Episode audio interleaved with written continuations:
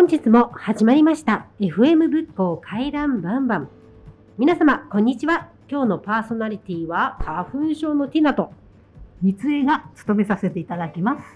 あーまたまたみおちゃんがお休みでラジオの向こうからがっかりの声が聞こえてきそうですね。三江さん。そうですね。でも今日もいろんな話題をたっぷりお届けしますので最後までお聞きしていただければいいんですけどね。そうですよね。また前回の放送ではのりこさんとゆりこさんに明るいお声で聞きやすかったですよ。とごさご感想いただきありがとうございました。今日もいい感想をいただけるように2人で頑張りましょうね三江さん。はい頑張りましょこの回覧バンバンでは皆様に役立つ情報をお届けしていきたいと思っております。取材依頼や感想感想など送っていただきありがとうございます。皆様ご意見やご感想、ご要望はホームページ、公式 SNS までぜひご連絡ください。ホームページは https コロンスラッシュスラッシュ fmbukkou.wixsite.com スラッシュ my ハイフン site です。各 SNS は FM 仏教で探してください。YouTube では字幕好きの配信、Twitter、Instagram、Facebook ではそれぞれの最新情報を発信しております。すべてホームページから飛べるようにもなっておりますので、どうぞ各媒体チェックをよろしくお願いいたします。では、本日も仏教ケアプラザよりお送りいたします。回覧バンバンスタートです。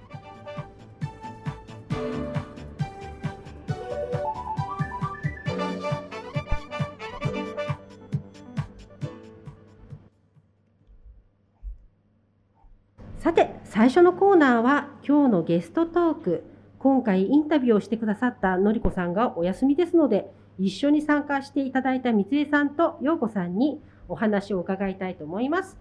よろしくお願いします。うよろしくお願いしますえっ、と今回のゲストは、えー、三江さんの推薦ということですが、どういう方なんでしょうか？はい今回はね水道山町内会の老人会で弥生弥生クラブの有志でね発行している広報誌があるんですね、はい。それがおしゃべりコーナーって300回を迎えるっていうことでわ編集をされている村山さんと。遠藤さんに来ていただいてお話を伺いたいと思いますので。すごいです。ええで実は私もね水道山町内会の住人なんです。あら、そうなんですか。で毎月楽しみにしていますので、ええはいぜひぜひあの聞いていただきたいと思います、ね。そうですね。300号っていうのはすごいですね。はい。はい。じゃあそれでは早速インタビューをお聞きください。どうぞ。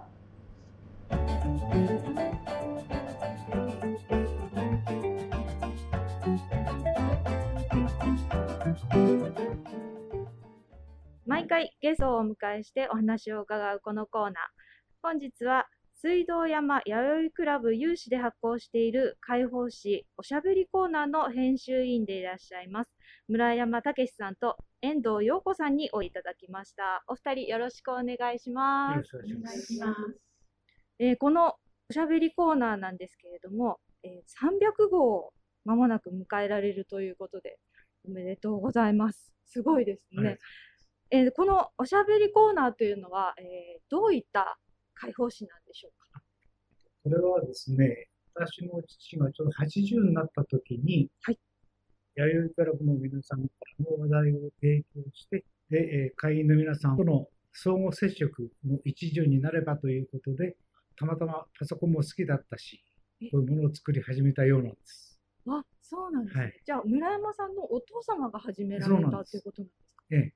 で、当時はあの他にお二人おられて、はい。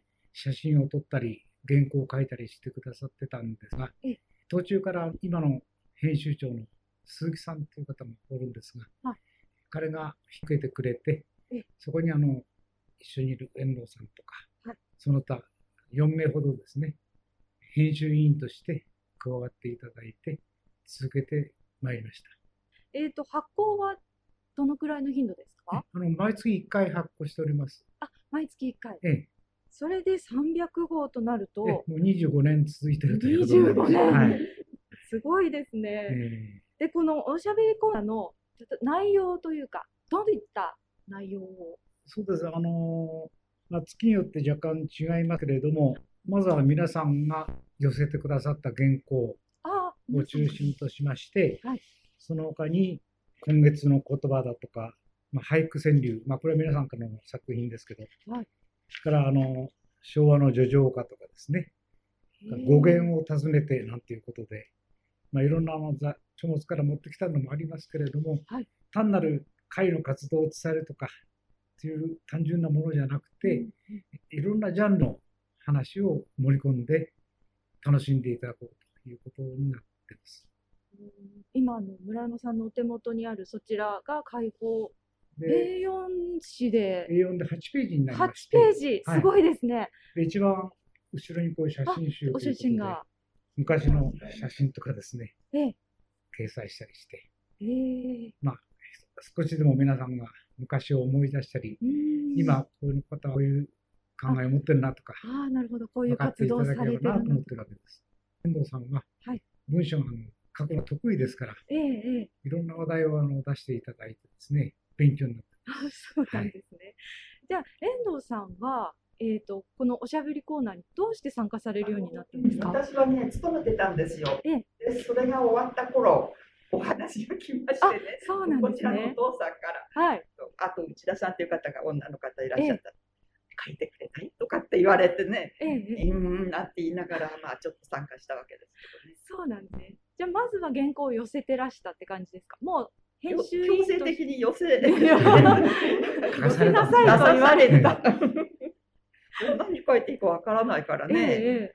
えまあ近所の様子なんか書いちゃ悪いから自分のことをね。えああ、そうなんですね。じゃあ、こういうのを書いたよっていうのは覚えてらっしゃるのってありますか？でも旅行のこととか、そうですね。ね、あのご家族のこととか、ういろいろあの本当に幅広い話を書いている。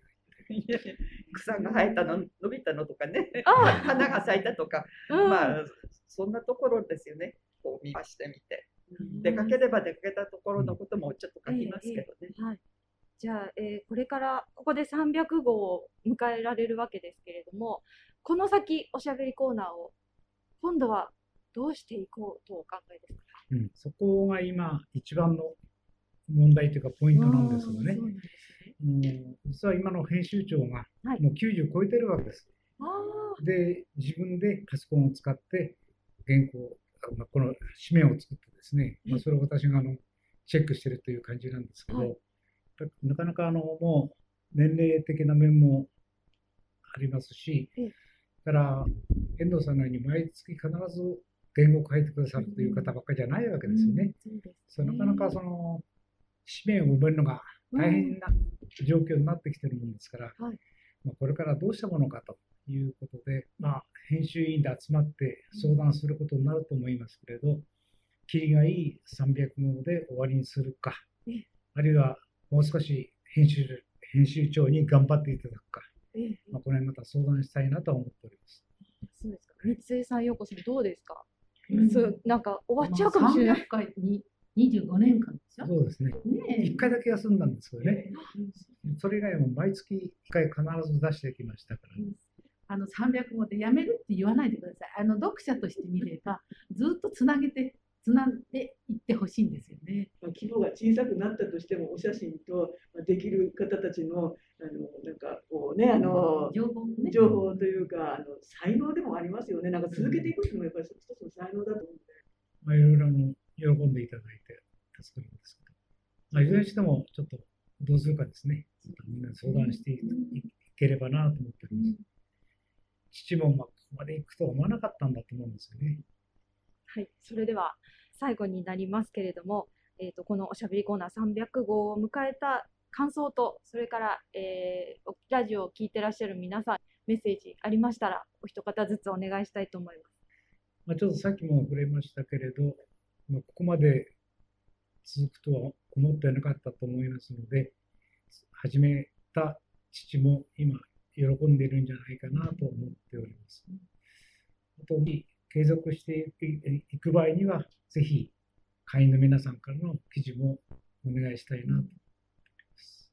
ありがとうございます。私はまあ終了するのは、うん、仕方がないかなとも思いますけど、今度はね、新しく班の人から1人ずつ順番に何でもいいから書いてくださいって感じでねあの小さい原稿用紙1枚もいいからは班の状況を書いてねとかっていうことでお願いしてったら少しは続くかなと思ってますけどね。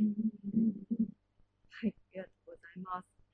えー今日はですね、水道山弥生クラブで、えーおしゃべりコーナーの編集委員でいらっしゃいます。村山武さんと遠藤陽子さんにお越しいただきました。お二人ありがとうございました。ありがとうございました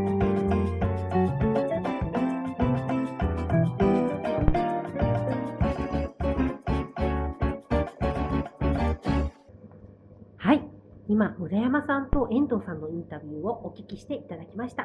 ね、三江さん、陽子さん、インタビューされていかがでしたか？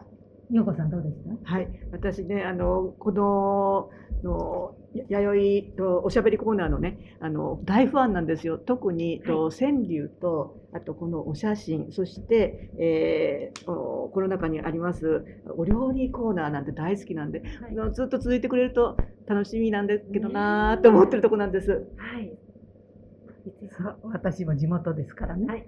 毎月のように読んでますけれども、はい。本当にね、ためになるんですね。はい。寺子屋、ね、寺子屋でねう、んあの、コーナーがあるんですけど、はい。そこでいろんな漢字を覚えたりとかええ、ことわざを覚えたりとかっていうような、ちょっと勉強になります。あ、そうですか。あの、私はちょっと、あの、土地が坂本町の方、あの、星ヶ丘の方なんで見れないんですよね。で、あの、はどうやって読めるんですかね。あの、私はどうやって読んだかっていうと、ええケアプラザにね、持ってくださったんで、あもし、はいあの、さ、ケアプラザに来て、うんありますか？って聞いたら、はいありますよって言ってくれると思いますよ。はい。余分にここに持ってきていただく届けてくださってるんですね。はい。そうですか。なんかすごく楽しそうですね。はい。これ毎回毎回またね、読むのも楽しみで、ずっと続いていってほしいですね。はい。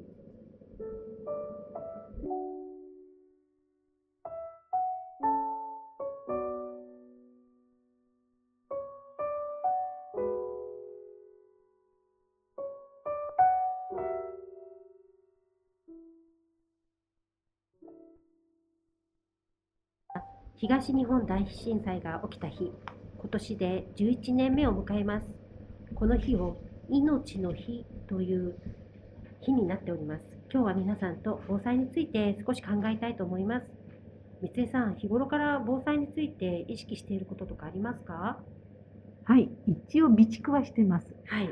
それで、あの、ちょっと5年ものっていうんで、ちょっとね、期限切れなんかまだ調べてはいないんですが、はい。ちょっとあの、水だけはね、はい。期限切れしてたら、はい。それは取っといて、はい。あの災害の時に洗顔用とかね、はい洗い物用にと思って、はい。それは違う場所に備蓄してあります。ああ、なるほど。うんはい。それはあのあの防災用のためにそうですっていことね。それで普段の時には、あの枕元のところにラジオを置いたり、はい。それからスリッパをそこのところに置いたり、はい。そういうような感じで少しは意識してると思う。そうですね。なんかあのやはり備蓄は各家庭でね、あのトイレのね、そしてお水、そして食料うん、電池などあの支援が届くまで最低3日間がかかるそうなんですね。で、その3日間をまあなんとかしのぐようにあの準備しておきましょうっていうふうに、まあ、パンフレットとかにもね、載ってるんですが、ちゃんと実行されてますね。そうですね。ね、偉いです。実際あの地震が起きたらじゃあどうするのかっていうことなんですが、まずあの災害伝言ダイヤルがあるのご存知ですか？一応はええ、分かってるんですけど、はい、じゃあ何番でしょう？はい。えーとね、言われるとちょっと分からなくなってしまうんですね。そうですよね。ねなんかね、一七一なんですね。私117って覚えてる。じゃあ全然違いましたね。焦焦っちゃうとね、いろんな番号しちゃいますからね。まあでもこの171っていうのが、まあ大震あの火災あのし震災あの被害があった時に何かね録音したりうん再生したりっていうね、聞聞ける伝言のあの番組だそうです。はい。で私はね、ええもう何しろ3日間電話はしない。それからするけれども通じなかったらはい。心配してねと子供たちには言ってますよね。ああ、そうですよね。やっぱり家族の安否が一番ね、あの、お母さんだから 心配ですよね。はい。で、それでね、家族で、じゃあどのくらいね、その災害が起きた時に分かってお互い分かってるのかな？家族だからこそあんまり喋んなかったりねお互いのこと知らない時もありますよね。そんな時にあの家族会議を、ま、事前に開いて、まあ、毎年のように自然災害をねテレビ見た時にとかそんな時にあうちだったらこうしようとかああなた今こういうことやってるのねじゃあこうしましょうっていうふうに決めとくのがいいでしょうっていうふうにあのこのパンフレットには書いてありますね。じゃあ私さっき言ったことで少しは合ってるかしら？すごく合ってます。完璧です。はい。ね、まあ、あの防災は、まあ、自助、共助、公助、ね、助けるの助っていう字なんですが、この3つを、まあ、日頃から意識して準備していきたい。そう思っております。そうですね。私ももう一度食料の方を見直してみます。期限切れになってないかどうかね。そう。食料大切ですよね。そうですね。そうですね。はい、ありがとうございます。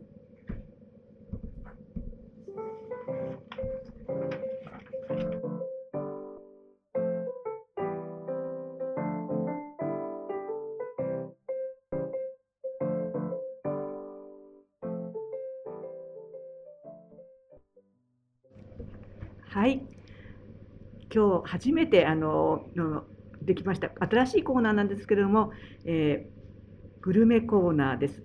えー、美味しいお店をねあのご紹介したいと思います。今日行ってきたところはですね、はいえー和田町駅近くの、えー商店街あの商店街を抜けた先16号をまずあの渡りまして。とそうそうですねと左左の方向へと斜めに入ったところに黒滝洋菓子店っていうケーキ屋さんがあるんですね。はい。そこあのティナさんなんかこの間私ちょっとこの美味しいところ見つけたよって言ったら、うん知ってる知ってるなんて言ってくれたんですけども、は私初めて知りましてはい。ケーキ買ってみました。はい。どうでした？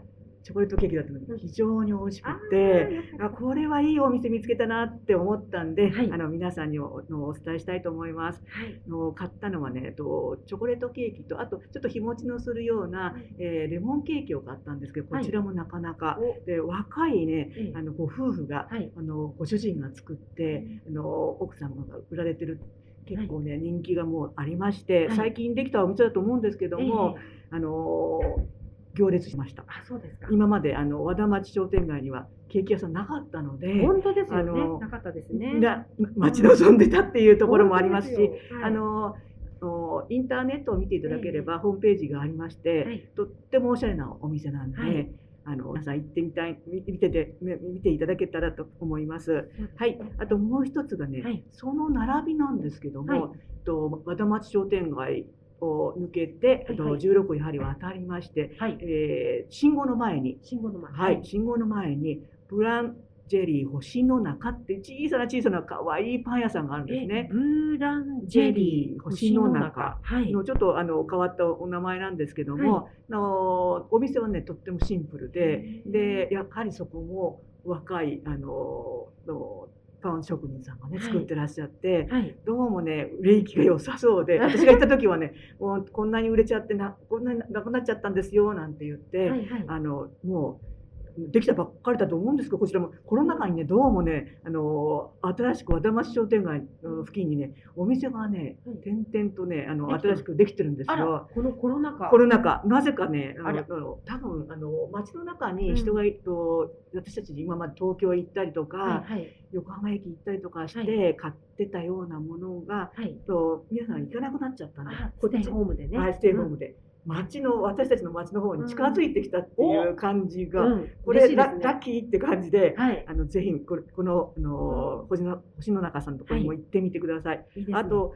星の中さんとまたと別に、はい。新しいパン屋さんがもう一軒あの、はいは商店街の中あのに出てきてまして、はいはい。和田町駅を背にして右が右側にありましたね。あの、そこもあの新しいお店なんですけども。あ、はいはい。と私としてはなんかおすすめなんです。とはい。えー、と名前がですね、はいえーパルトネールっていうあお店ーなんです。はいはい。有名ですね。はいそこはですね、と生クリームの入ったあの、えークリームパンですかね。それと、あと食パンが美味しかったですあね。食パン。はい。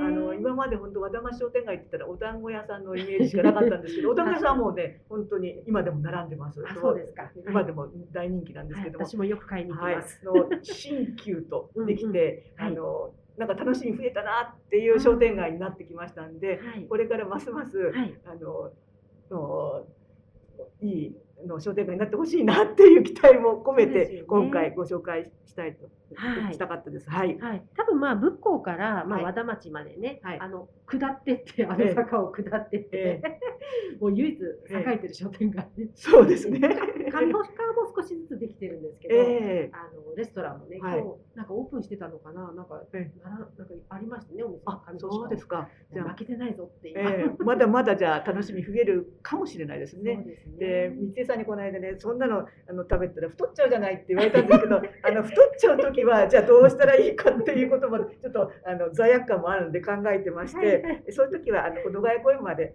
お散歩行ってください。で今日あうんの河津桜が満開でした。そうですか。はい、あのはい梅も、えーもう見頃とです。あはいのまだまだ続きそうなんで、ええあの今週いっぱいはい頑張って咲いてると思いますんで。あの行ってみてください。はい、河津桜ってあのあれですよね。桜がずっと長い期間咲いてる桜。えっ、とね長くはないんですけども、すごくピンクが濃くって、ええあのその濃さがね元気出ますよ。すごいじゃあぜひ保土ヶ谷公園へ、ははいい、あの行ってみたいと思います。罪悪感を感じ感じなくてすることもしれません。いっぱい歩くんで。はいそうですね。ははいい、わ、かりました。罪悪感を感じないように頑張ります。はい。はい、続いて今日の取れたて情報便です。まずは、ティナさんから何かご案内があるのですよね。はいティナさん。はい、すいません、恐縮ですが、あの、和太鼓がね、やっと、あの、このコロナ禍、なかなか演奏ができなかったんですが、横浜の西口のビブレの前でお祭りがあります。えっ、と、日にちはですね、3月26日土曜日なんですが、えー、頑張ろうフェスタ。ね、横浜西口のね、商店街の方々が立ち上がって起こしたお祭りです。で、9時から4時までお祭りやってますんで、えっ、とね、おでんとか、あのポップコーンとか 本当にお祭りモードでやってます。で、ステージがちっちゃいステージが多分あの用意されているので、そこに、えーよさこい踊り、よさこい祭り、そして、えーと私たちの和太鼓と忍笛の演奏が、えー2時半から3時まで、その後キックボーリングなどあのいろいろなものが催しされてますんで、お子様連れの方とかね、あとお買い物の会とかにちょこっとね、寄っていただけると嬉しいかなと思います。さて、続いて、仏光地域ケアプラザからのイベントのお知らせです。まず一つ目は、健康遊具とお花見ウォーキングです。前回の健康遊具の講座が大好評で、第2弾を希望する方が多かったということで、第2弾が開催されることになりました。日時は3月22日火曜日、13時30分から15時まで、場所は仏光神木公園に直接集合になります。神木公園前で、4種類の健康遊具を体験した後、ノルディックウォーキングで八塚公園へ行きます。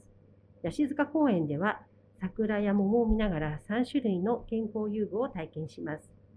持ち物はタオル、飲み物、動きやすい服装でご参加ください。ノルディックウォーキングのポールはケケアプラザが用意いたします。そして2つ目は同じ健康遊具イベントで保土ヶ谷公園散策と健康遊具の体験会です。日時は4月25日月曜日13時30分から15時です。場所は保土ヶ谷公園の噴水広場に直接集合になります。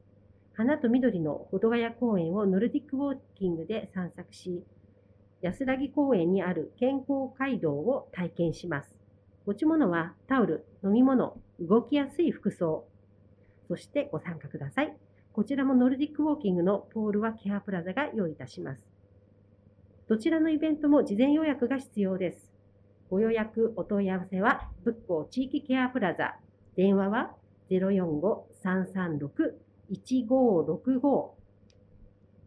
そして、最後に、保土ヶ谷区のイベントのお知らせです。保土ヶ谷アラカルト、楽しいこと、もの、集めました。日時は3月27日日曜日9時半から16時まで。場所は保土ヶ谷区役所前広場。星川駅1階自由通路。内容は刀作り、かけっこ教室、ワイン講座、チョコ講座、ブルガリア民謡音楽演奏会、ちびっこ消防士体験などなど盛りだくさん。区内に美味しいパンやお弁当の販売もあります。コロナ禍でイベントも中止になることが多かったので、こういったイベントは嬉しいですね。ぜひ皆さんでお出かけください。詳細は、保土ヶ谷区役所のホームページ、または、保土ヶ谷アラカルトのチラシをご覧ください。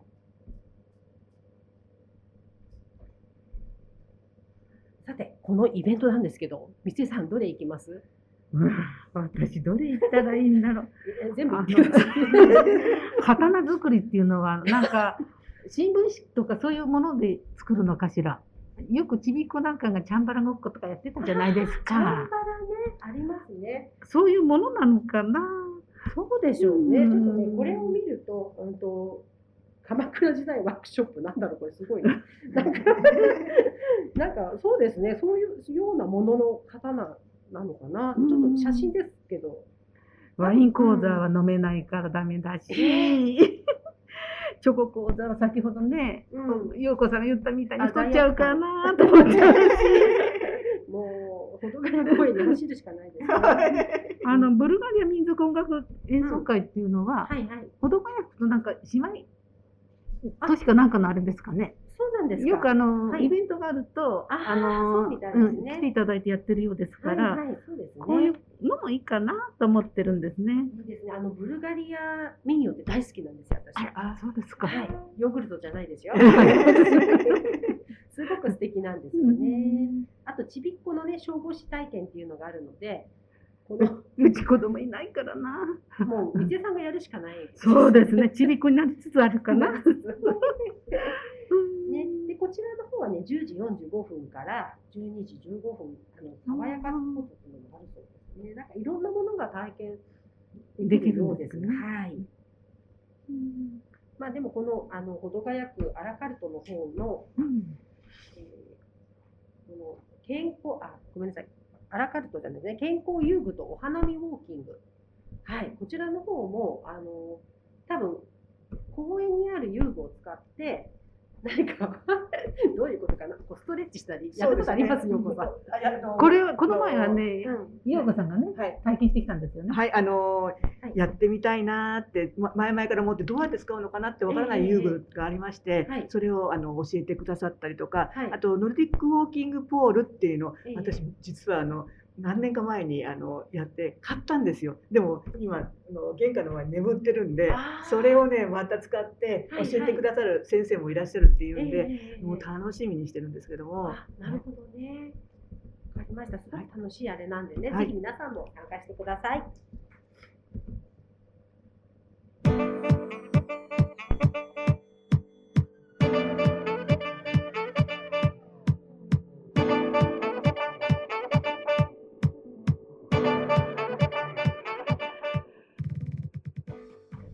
本日も回覧バンバン最後までお付き合いしていただきありがとうございました。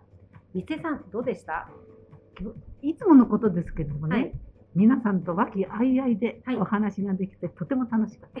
楽しかったですはい、ね。楽しかったです。はい。皆さんありがとうございましたい。やこちらこそありがとうございます。えっとよこさんどうでした？はい、あのここの放送みんなが聞いてくれるといいなと思いながら、はいあの今日参加しました。はいまた皆さんとお会いしたいと思います。はい、ありがとうございます。本日の放送内容や次回の放送内容は随時更新していますので、どちらもチェックをお願いいたします。ホームページは https コロンスラッシュスラッシュ fmbook.wixside.com スラッシュマイハイフンサイト各 SNS はホームページから飛んでいただくか FM 仏教で検索してみてください。本日紹介させていただきましたイベント情報につきましても、ホームページや SNS でご案内させていただきます。次回の放送は4月10日日曜日となっておりますので、それまで皆さんまたお会いしましょう。ありがとうございました。さようなら。さようならさようなら。